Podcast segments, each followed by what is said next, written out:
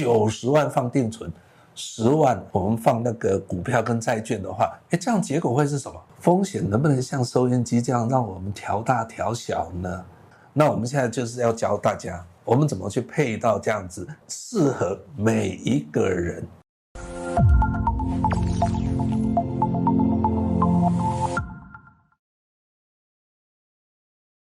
大家好，我是怪老子。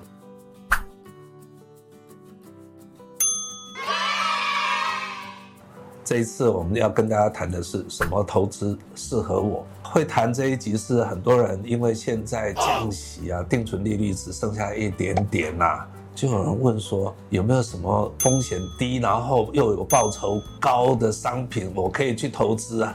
别傻了，如果有这种事的话，我跑第一了。投资有没有哈？风险跟报酬是相对应的，没有那个高风险低报酬，一定是低风险低报酬，高风险高报酬。其实这个是整个我们讲说投资的铁律了啊。那再来，既然是这样子，你适合什么样的？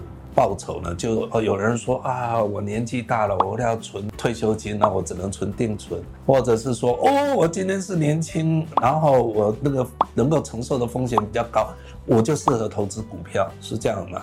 不是的，其实有更好、更聪明的方法，利用资产配置，我们能够让你去选到一个更好的波动又低，然后报酬又高的，我能够承担多少风险？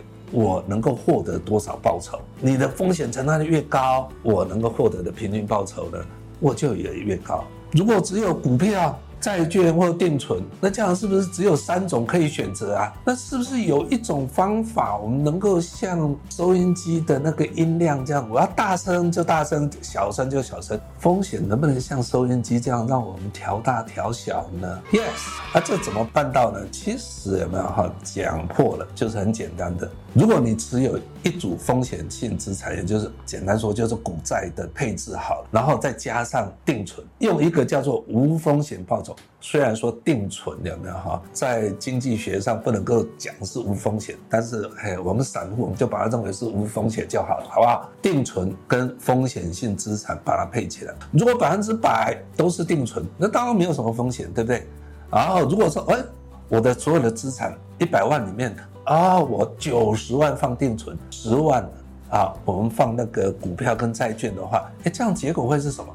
当然，风险是不是比定存高一点点？但是有股票、债券的组合，我的报酬是不是就高一点点？对不对？好，那我们现在就是要教大家，我们怎么去配到这样子，然后适合每一个人。我们现在假设只有三个好了，我们先不谈房地产什么有的，我们说有一个定存，然后有一组债券的 ETF。啊，或者是基金，然后有一组是股票，不管是个股或者是一篮子的 ETF 也好，所以你是不是只有三种选择？在早期我们没有谈这以前，你就说，要么股票，要么债券，要么定存嘛，对不对？只有这三种选择，你没有其他的选择。如果呢，我们的股债把它配起来，我们在上一集那个资产配置上面就有谈到啊。股债配起来以后，它会让我们的风险呢会降低，然后报酬呢会往上升，对不对？揪多妈得等一下，蓝色虚线是股债相关系数，忘记得可以再看看这支影片复习哦。我们用股债配置，可是问题是股债的配置也只有那一条线呐、啊，对不对？你可以用定存跟股票来配，对不对？你也可以用什么定存跟债券来配，问题是什么？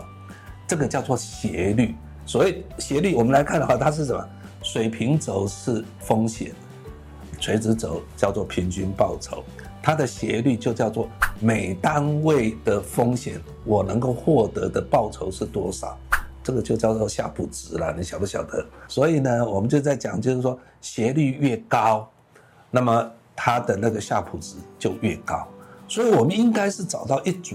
夏普值最高的投资组合，对不对？那我们现在再来看看，这个股票的比较高，比债券还要高，对不对？所以我们应该是不是选定存跟股票的一个夏普值？错，不要忘了，我们还有股股票跟债券这一组，对不对？这一组有没有哈？它的那个，如果我们定存跟股债的配置，我们就有可能配到比定存跟股票这个斜率还要高的。你有没有看到股债配置是这样子？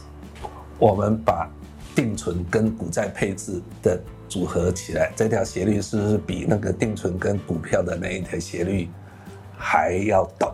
所以其实那个就叫做最佳的股债组合啊。那一条线呢，就是我的定存跟不同的股债组合，有没有哈？股债组合都是一样哦，都是那个点，但是定存的比例大，然后它的那个股债组合就会小一点，那么它就会在中间哦。如果我选择的像比如说一点这一点的时候呢，就是定存跟股债组合里面啊的一，它的标准差就是一这么多，对不对？所以你只要往那个股债配置的资产比重多一点点。那么它的报酬就会往上高，风险就会往上，对不对？是不是像收音机的那个音量一样，你要调多大、调多小都可以，对不对？所以你如果选择 F 点的话，那么它的那个组合的波动度标准差就会比较大，然后报酬会比较高，对不对？一直到最高就是什么？全部都是股债的那一个组合嘛，哈。你有没有看到虚线的那一那一条线？看到没有？意意思就是说。不要全部买股票，你应该是股债的主。即便你要风险比较大，你也是应该是什么借一些钱去买股债的那个资产哈。那我们就来看一下，就是说好，我们刚刚的那条线有没有好？它是它的实际的报酬是多少？好，如果说你是二十个 percent 有没有好的定存，然后八十个 percent 的 IVV 加 TOT 的时候，那这样它的组合标准差呃平均值就七点二。那标准差呢，就会是落在六点六个 percent。那我们在想说，如果你认为你能够承担的是风险比较中等哈，那就是五十个 percent 的定存，五十个 percent 的股债组合，标准呃平均值四点八，标准差就是四点二个 percent。那你如果低风险的时候呢，你就是八十个 percent 的。呃，定存，然后二十个 percent 的股债组合，其实这样的话，平均，呃，报酬是二点四个 percent，标准差是一点七个 percent，这样有没有比定存要好一些呢？有啊，比全部放定存零点八好很多耶。对对，没错。好，那我们现在有没有哈要来解释的是什么？平均报酬率是二点四个 percent，标准差一点七。意思是什么？意思就是说，我们未来将来哈的那个投资的报酬率可能出现什么，我们不知道。但是我们有把握，有大概七成，其实是六十八个 percent，它的落点会在一个正负一个标准差的范围之内。也就是说，二点四减掉一点七。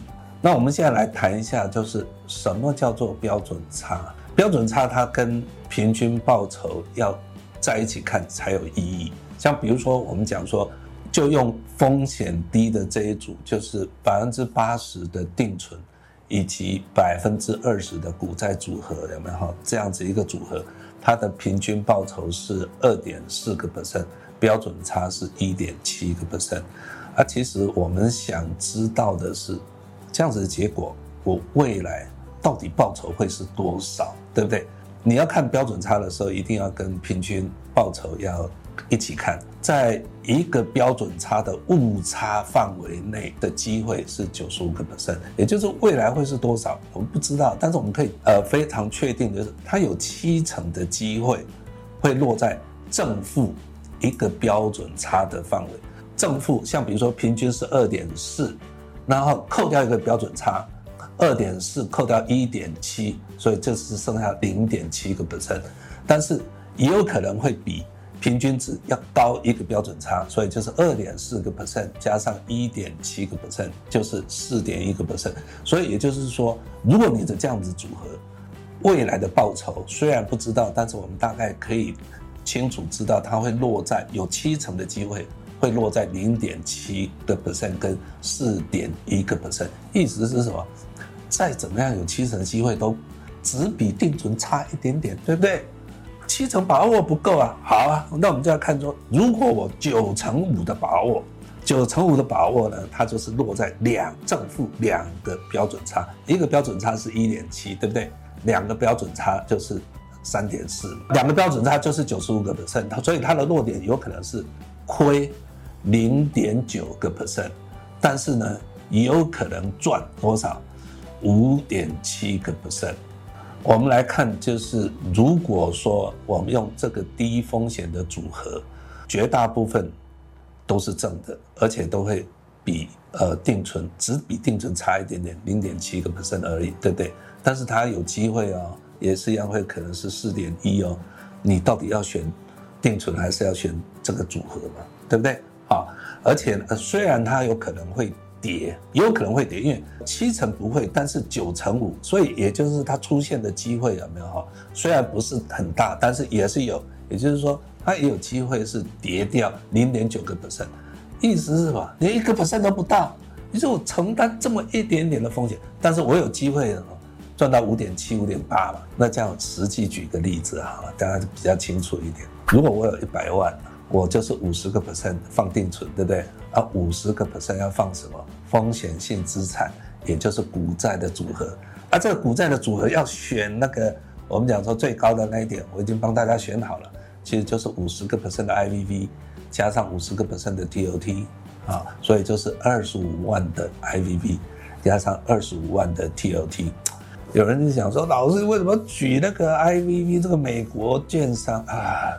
因为美国券商，我才有那么那么长久的那个资料可以去看，可以去计算。IVV 其实就是追踪 S M P 五百，我们台湾买得到，就是元大的零零六四六追踪相同的指数一样。为什么我选 TOT？因为我可以抓到长的天期的资料，台湾也能够买得了，买得到，其实就是零零六七九 B 那一档啊，就是美国公债二十年，这样大家都清楚了吧？所以不要再问说什么商品适合你，你该问的是什么？我能够承受的风险有多大？那我们用这样子的一个方式，啊，这样子一个组合，是不是都能够满足每一个人？